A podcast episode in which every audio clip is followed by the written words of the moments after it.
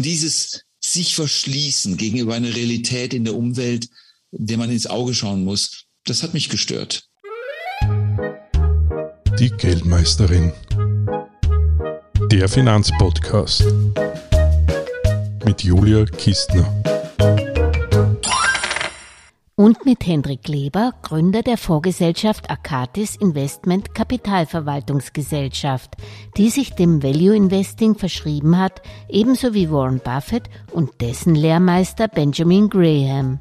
Natürlich pilgerte Henrik Kleber auch dieses Jahr wieder nach Omaha, Nebraska zum Woodstock für Kapitalisten, der Hauptversammlung von Berkshire Hathaway, der Beteiligungsholding von Warren Buffett und Charlie Munger.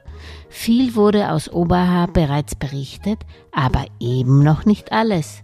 Folgendes hat Warren Buffett auch noch gesagt und getan, wie Hendrik Leber, frisch aus dem Flieger gestiegen, der Geldmeisterin berichtet. Dann haben Sie praktisch alles frisch im Kopf und ich darf Absolut frisch, absolut ja, aus erster Hand. Ähm, ich habe ja nur gelesen, es waren ungefähr 10.000 Investoren dort. Ähm, sonst hat man immer von 40.000 gelesen. War es wirklich weniger oder ist es, glauben Sie, der Pandemie geschuldet? Oder? Ja, also erstmal die Zahl 10.000 kann nicht sein. Okay. Äh, das ist unmöglich. Also auf, es ist extrem schwer zu schätzen, aber nicht unter 20.000. Äh, die Aussage war in der Zeitung, dass 10 bis 15 Hotels noch Plätze frei hatten. Mhm. Also die Stadt war schon ausgebucht. Ja. Äh, der große, große Konfer also der große Veranstaltungsraum, da waren in den obersten Rängen noch ein paar freie Plätze. Es war nicht hundertprozentig voll, aber weitgehend gefüllt.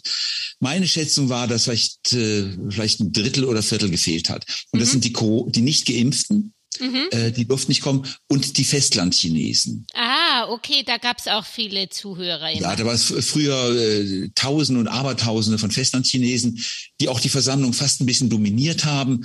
Ja, und die haben dieses Jahr praktisch komplett gefehlt. Und das hat den Unterschied ausgemacht. Also es war nicht die Art der Anlagestrategie, die die Investoren abgehalten hat oder die Ach, Freunde des Value Investors. Nein, nein, überhaupt nicht. Nein, nein. Ja, was war denn für Sie die Hauptaussage? Eigentlich hatten die ja wahrscheinlich viel zu sagen. Nachdem Sie jahrelang nichts eingekauft haben, haben Sie jetzt doch 40 Milliarden in Aktien investiert oder glaube sogar 51 Milliarden, wenn man es genau nimmt. Brutto, ja. Mhm. Mhm. Ähm, was, ähm, das erfreut wahrscheinlich auch Sie, dass da wieder was investiert wird oder wie sehen Sie das? Ja, ich fand das interessant. Es war, also Buffett sagte das auch, was ist eigentlich im letzten Vierteljahr dramatische Dinge passiert? Eigentlich gar gar nichts. Aha. Und gar nichts bedeutet, da sagt er, aber eigentlich ist doch viel passiert. Also diese 53 Milliarden, also da haben sie auch wieder Verkauf an Aktien, das waren etwas über 40 Milliarden Aktienkäufe. Dann haben sie ähm, die Hewlett Packard äh, Anteile gekauft, ich glaube, mhm. waren vier Milliarden. Dann Allegheny, eine Versicherung für 11 Milliarden und haben auch in der Zeit ihre Anteile an äh, Occidental Petroleum auf 14 Prozent aufgestockt. Mhm. Und ich meine, das sind nennenswerte Investitionen. Und er hat das nach Zeitphasen gegliedert. Also ab Mitte Februar ging das richtig los. Da, wo wir hier die Krise verspürt haben in Europa, hat er gekauft. Mhm.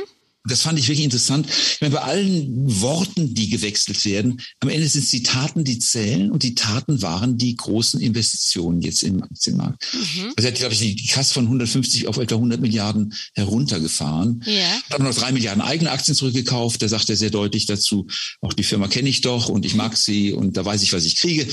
Ähm, und hat für drei Milliarden eigene Aktien zurückgekauft im ersten Vierteljahr das ist für mich ein Zeichen des Vertrauens in die Qualität der Aktienmärkte. Ja. Ein weiteres Thema, und das ja im Kontrast ja. dazu steht, war das Thema Inflation, das immer wieder kam. Drei, vier Leute haben nach Inflation gefragt und äh, Buffett sagte dazu, er hat keine Ahnung, wo die Inflationsrate hinläuft.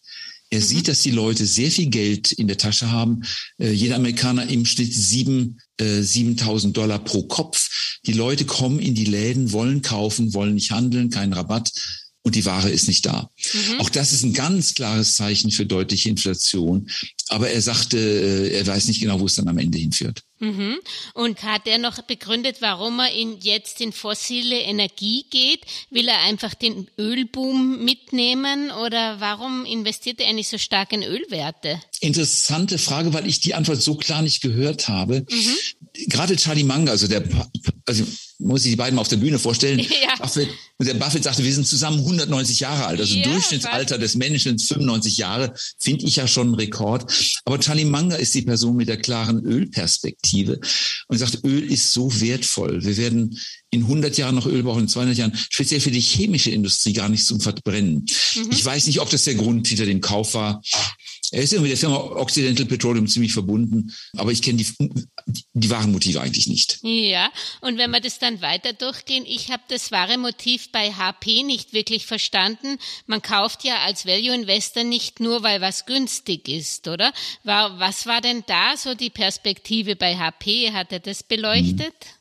Er hat es selber nicht angesprochen. Wir haben auf einer Konferenz einen Tag vorher drüber gesprochen. Mhm. Ähm, HP ist im Grunde eine sterbende Firma. Mhm. Die Abhängigkeit vom Papier geht dann eben doch zurück von den Druckern, von den Kopierern, auch diese großen PCs in ihren Kästen. Ich meine, wir gehen immer mehr auch Richtung Smartphones und ähnliches. Äh, also das ist eine, die Firma ist, ist, ist gut. Ich hatte es selber auch vor ein paar Jahren mal, aber eigentlich ist es mehr ein, ein stetiges Dahinschrumpfen. Also er holt praktisch, er geht rein in die Firma, die günstig bewertet ist, und das Kapital kommt im Laufe der nächsten Jahre wieder zurück, äh, weil die Firma sich langsam kleiner schrumpft. Mhm. Was ich spannend finde an HP, ich persönlich, äh, ist das 3D-Druckgeschäft. Mhm. Da sind die wirklich richtig gut. Also Präzisionsdrucken können sie in zwei Dimensionen, in drei Dimensionen. Das finde ich spannend, aber Buffett selber hat sich nicht dazu geäußert. Es spiegelt ein Bild wieder von Berkshire Hathaway von einem Konglomerat von alten Industrien. Ja.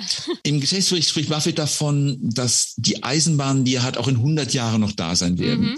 Und er sagt auch, die Firma hat keinen Endpunkt. Sie ist auf die Ewigkeit gebaut. Mhm. Und ich glaube auch, dass das so ist. Ich, die Firma ist, glaube ich, unkaputtbar und ist in der kritischen Infrastruktur sehr, sehr klar vertreten. Da sind aber nicht mehr die großen Sprünge. Mhm. Äh, früher hat Buffett interessante Wetten auf bestimmte Aktien oder Themen gemacht.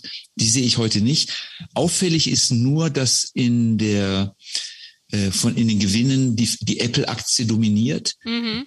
Ohne die Apple-Aktie wäre Berkshire Hathaway eine wirklich langweilige, mäßig rentierende Firma. Mhm. Die Apple-Aktie hat sie in den letzten Jahren raus, rausgerissen.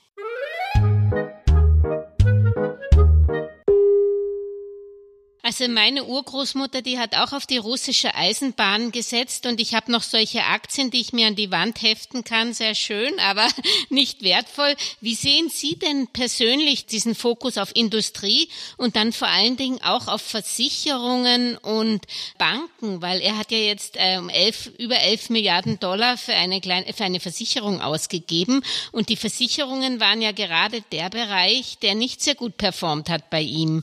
Wie, ja. wie sehen Sie das? Fangen wir an mal mit den Versicherungen als, als erstes Thema. Mhm. Ähm, da bin ich auch unzufrieden, ja. ähm, denn die so eine Combined Ratio, also die Kombination aus Kosten und Schäden, war in den letzten drei Jahren in der Rückversicherung so, sozusagen negativ. Er hat Verlust mhm. gemacht damit.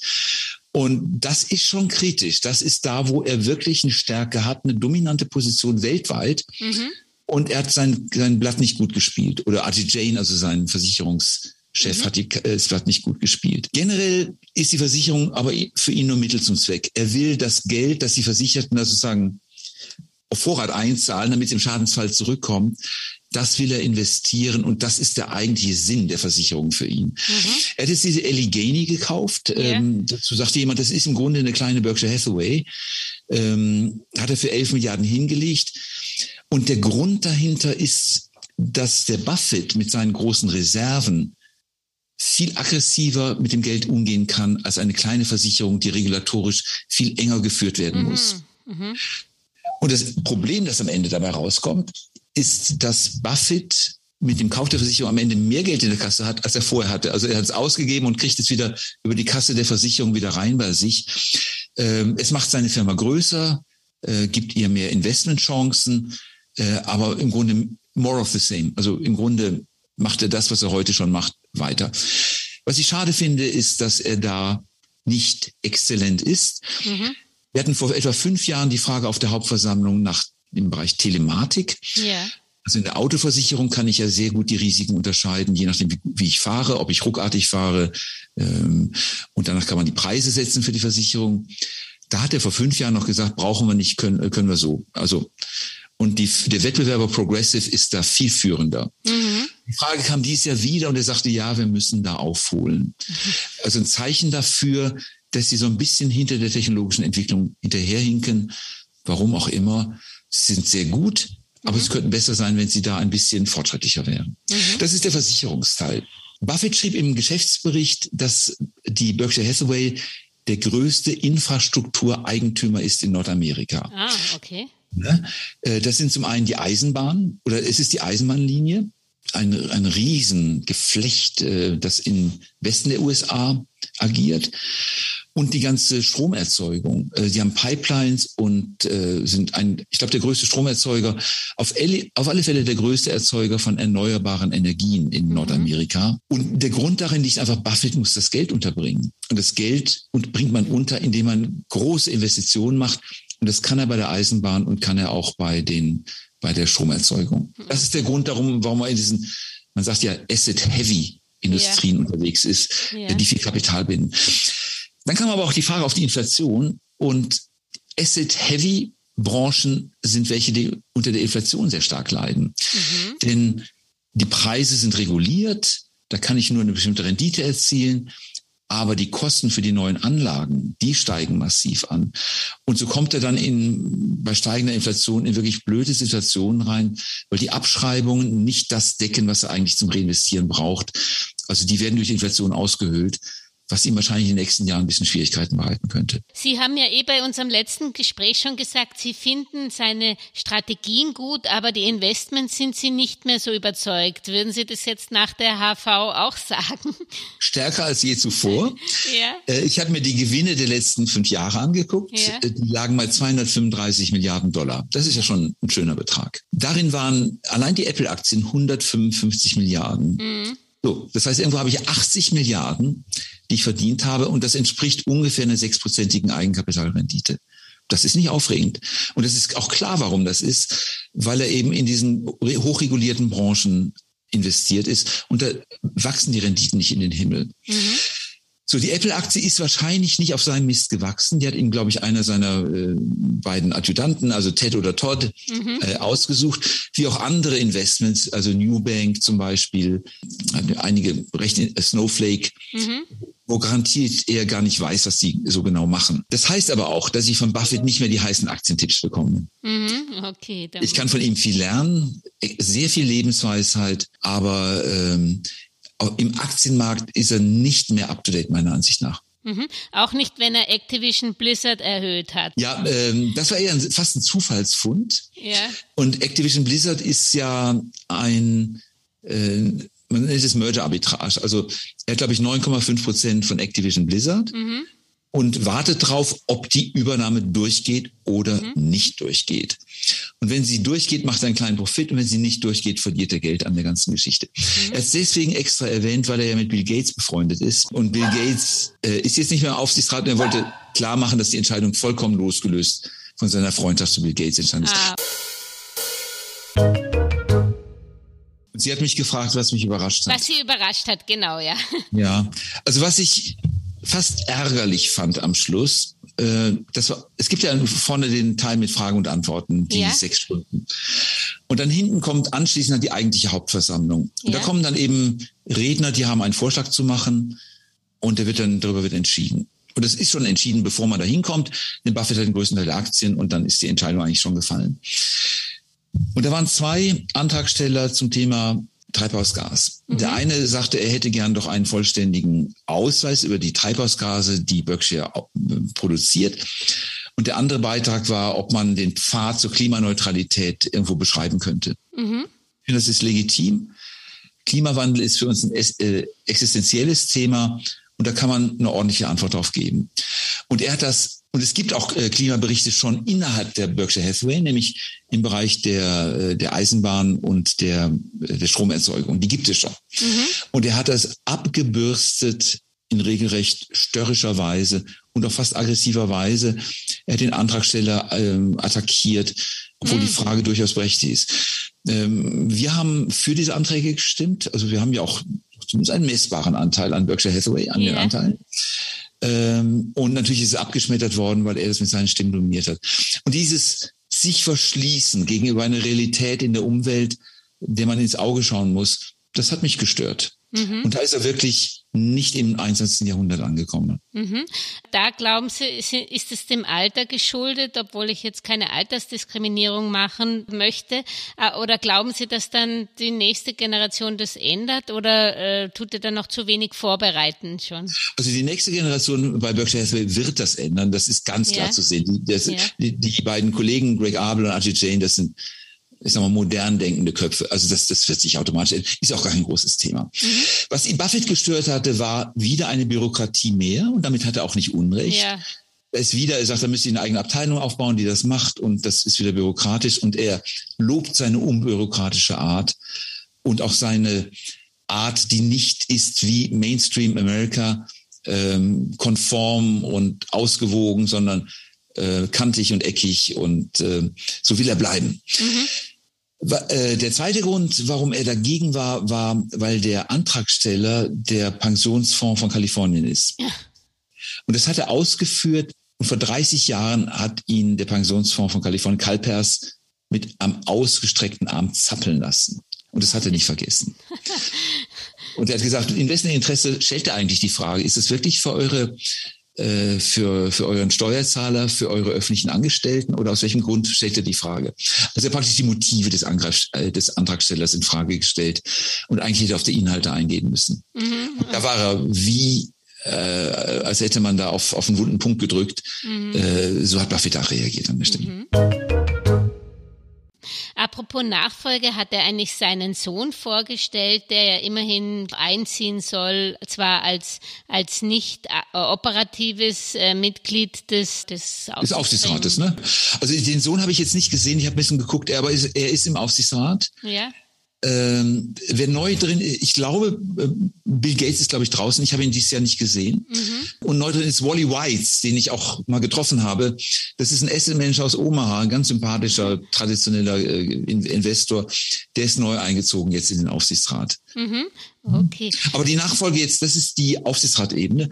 Im Management scheint es sehr klar geregelt zu sein. Also als wir, als das Licht anging, saßen da links Buffett, dann Charlie Munger, Greg Abel ja. und Ajit Jain. Und Greg okay. Abel ist derjenige, der das Energiegeschäft aufgebaut hat, die Eisenbahn steuert. Mhm.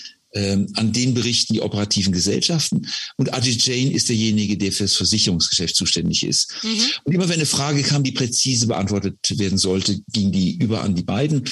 Und ich habe einen sehr guten Eindruck von dem Greg Abel. Bei Ajit Jane weiß ich nicht, ob er gesundheitlich noch so fit ist. Ich finde auch die Performance nicht so gut, aber er ist intellektuell sicherlich hervorragend äh, in, in, seinem Geschäftsfeld. Mhm. Da glaube ich, oder ich kann mir vorstellen, wenn die beiden Herren links nicht mehr da sind, werden die beiden Herren rechts das sehr gut weiterführen können. Mhm. Und trinken die auch Cherry Coke? Das habe ich nicht gesehen. Ich habe nur gesehen, dass sie Unmengen an Süßigkeiten essen. Okay. Äh, das war fast wie eine Verkaufsveranstaltung. Die haben die ganze Zeit Seas Candy geknabbert. Yeah. Und meine Frau, glaube ich, acht oder neun Paketchen mitgenommen. Mhm. Okay. Äh, das schmeckt einfach so gut. Ja. Und die Cola steht da auch auf, auf dem Tisch. Aber ob die, die beiden jüngeren Kollegen das gemacht haben, das habe ich nicht sehen können. Na, ich frage nur deshalb, ob Sie glauben, dass es da eigentlich der Umbruch mit einer Disruption stattfindet, der Wechsel mal, oder ähm, dass die eigentlich die Strategie schon wesentlich dominieren, die nächste Generation? Diese Strategie in der Infrastruktur groß zu investieren, die wird bleiben. Mhm.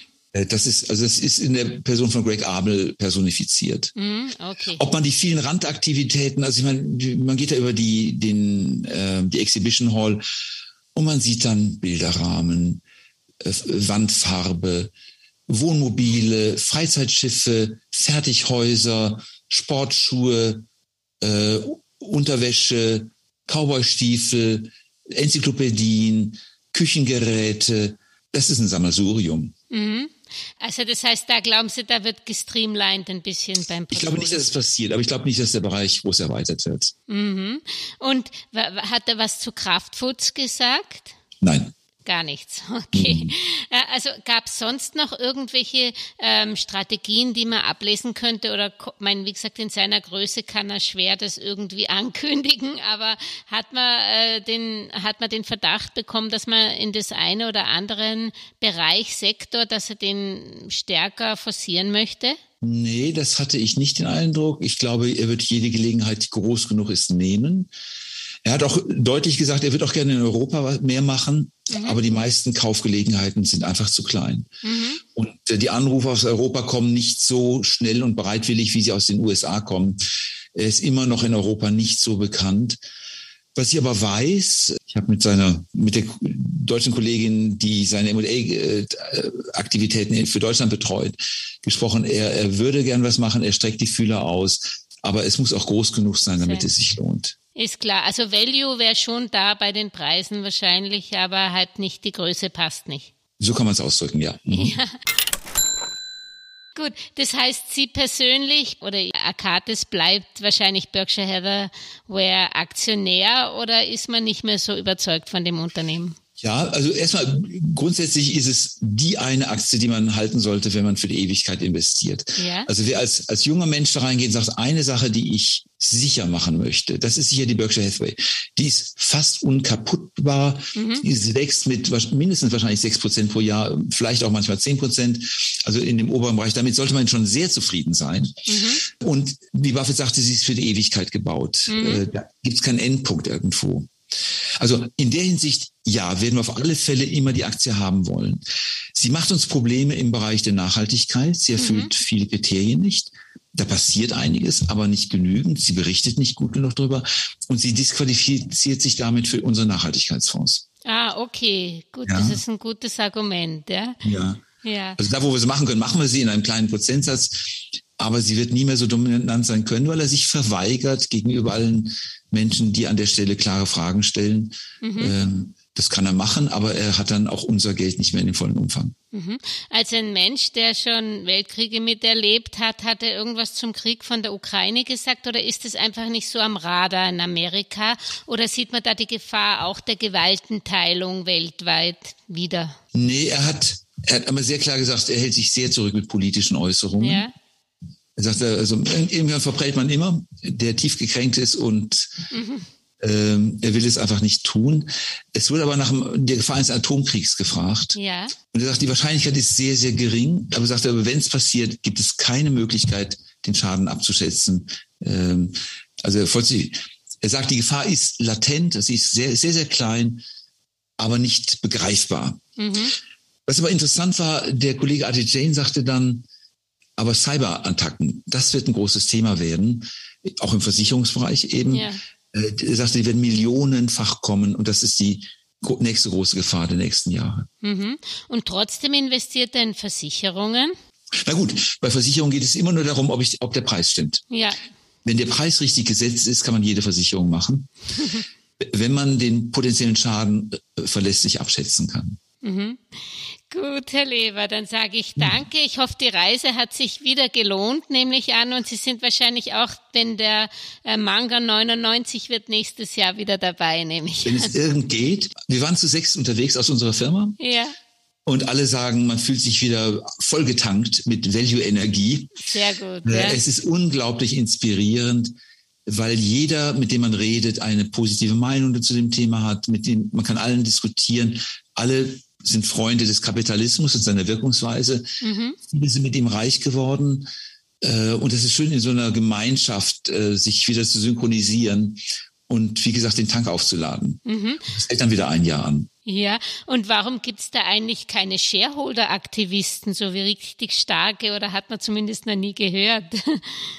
Naja, die gibt es durchaus. Das waren eben diese vier Abstimmungsvorträge. Diese, mhm. und die habe ich in den letzten Jahren regelmäßig erlebt. Es kommen jedes Jahr ein bis drei Vorschläge. Und es war interessant. Meine Frau erinnert sich immer noch sehr gut, als die Indianerstämme plötzlich im Raum waren. Da hörte man so, so ein Rascheln, Rascheln, Rascheln. Was ist hier? Und es waren Native Americans, sagt man in Amerika, yeah. First Nations, sagt man in Kanada, ähm, also amerikanische Ureinwohner die kamen in ihren, wie nennt man das, Trachten sind es nicht, aber in ihrer, ihrer Kleidung mit Muscheln behangen. Und es, es, rat, es rauschte, als sie so in den Raum hineinkamen. Und die hatten einen Antrag gestellt, das war einer der ersten, den ich gehört hatte, ähm, zum Thema Blaualgen in den Stauseen, aus denen Strom mhm. erzeugt wird. Das zerstört deren Lebensgrundlage, weil die Fische vergiftet werden dadurch. Mhm. Und Buffett hat das ziemlich grob abgebürstet. Mhm. Aber ein Jahr später hat er einiges getan. Also es ist häufig so, dass er dann bei diesen Aktivisten sehr abweisend auftaucht.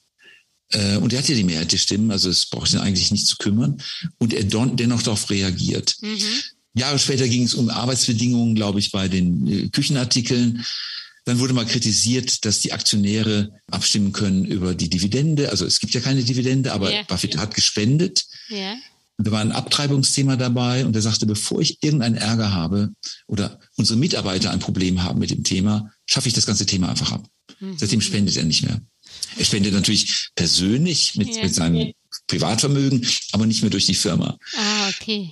Ja, was wirklich schade ist. Man konnte wirklich als Aktionär sagen, bitte mein Geld geht bitte hierhin oder dorthin. Ah, okay. Und dann kommt so ein Aktivist und zerstört das Ganze. Mhm. Da kann man sagen, ja, ist okay, aber ähm, man sieht immer mehr wie Corporate America in diese wirklich sehr individuelle Vermögensverwaltung, sag mal, ist wie ein Public Family Office irgendwo äh, da eingreift und äh, diese Kultur so ein bisschen zerstört. Mhm.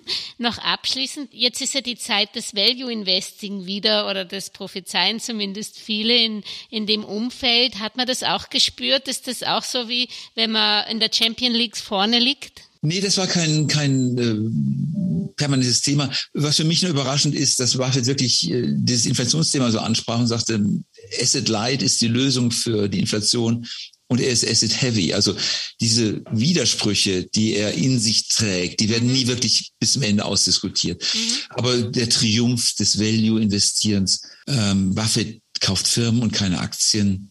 Er kauft Firmen, die gut sind, die Gewinne bringen, die nicht so verschuldet sind. Und der Aktienkurs ist am Ende dann irgendwie egal. Egal. Wunderbar, das nehmen wir auch mit, auch wenn wir jetzt zu oft auf die Börsenkurse schauen und, und denken, was dahinter steckt, dass wir eben auch Unternehmer sind und nicht unbedingt nur Aktionäre. Und er sagt auch deutlich, der Aktienkurs, der kommt dann irgendwann hinterher. Ja. Äh, es läuft langfristig synchron, kurzfristig mal außer der Reihe.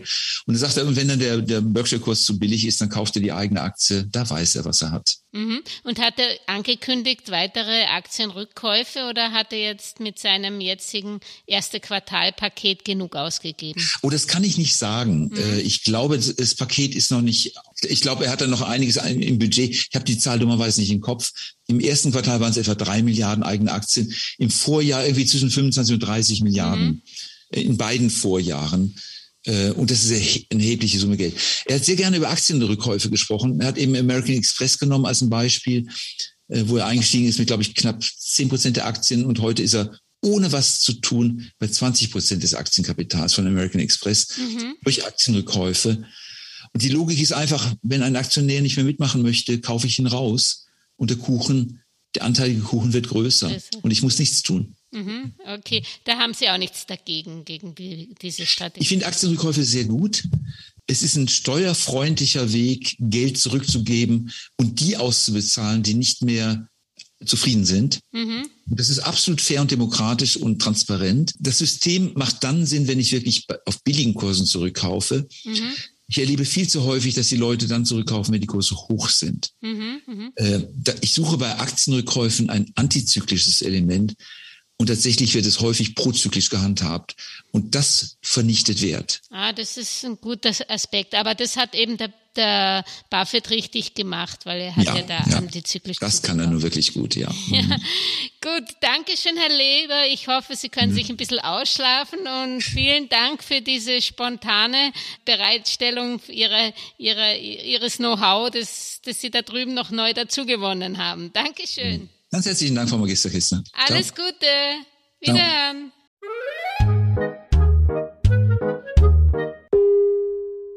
Über aktuelle Börsenaufreger und Ereignisse berichtet Werktag für Werktag übrigens die kleine Podcast-Schwester der Geldmeisterin, die Börsenminute. Überall, wo es Podcasts gibt, auf YouTube, Facebook, LinkedIn, Xing und auch auf www.geldmeisterin.com. Eine erfolgreiche Anlagewoche wünscht euch die Geldmeisterin und Julia Kistner. Und am Schluss noch der Disclaimer. An dieser Stelle wie immer der wichtige Hinweis, dass die Inhalte dieses Podcasts, der Videos und der Webseite geldmeisterin.com ausschließlich der allgemeinen Information dienen und die ganz persönliche Meinung der Geldmeisterin und von Julia sind. Es handelt sich keinesfalls um Investmentempfehlungen, Rechts- oder Anlageberatungen. Das Gesagte, Geschriebene und Dargestellte kann und soll auch nicht das persönliche Gespräch mit deiner Finanzberaterin ersetzen. Auch sind weder die Geldmeisterin noch Julia Kistner informiert darüber, wie es mit deiner Vermögenssituation ausschaut, deinen Bedürfnissen, familiären Umständen, deinem Finanzwissen, die Risikoneigung oder deinen Anlagehorizont. Anlegen erfolgt daher auf eigene Gefahr. Die Geldmeisterin und Julia Kistner haften nicht für Anlageentscheidungen, die aufgrund ihrer Medienbeiträge getroffen werden. Kurzum, für die Geldmeisterin und Julia Kistner war es immer ein Vergnügen, dich bei deinem Vermögensaufbau zu inspirieren. Auf deinen eigenen, persönlich richtigen Geldesel musst du schon selbst setzen. Viel Erfolg!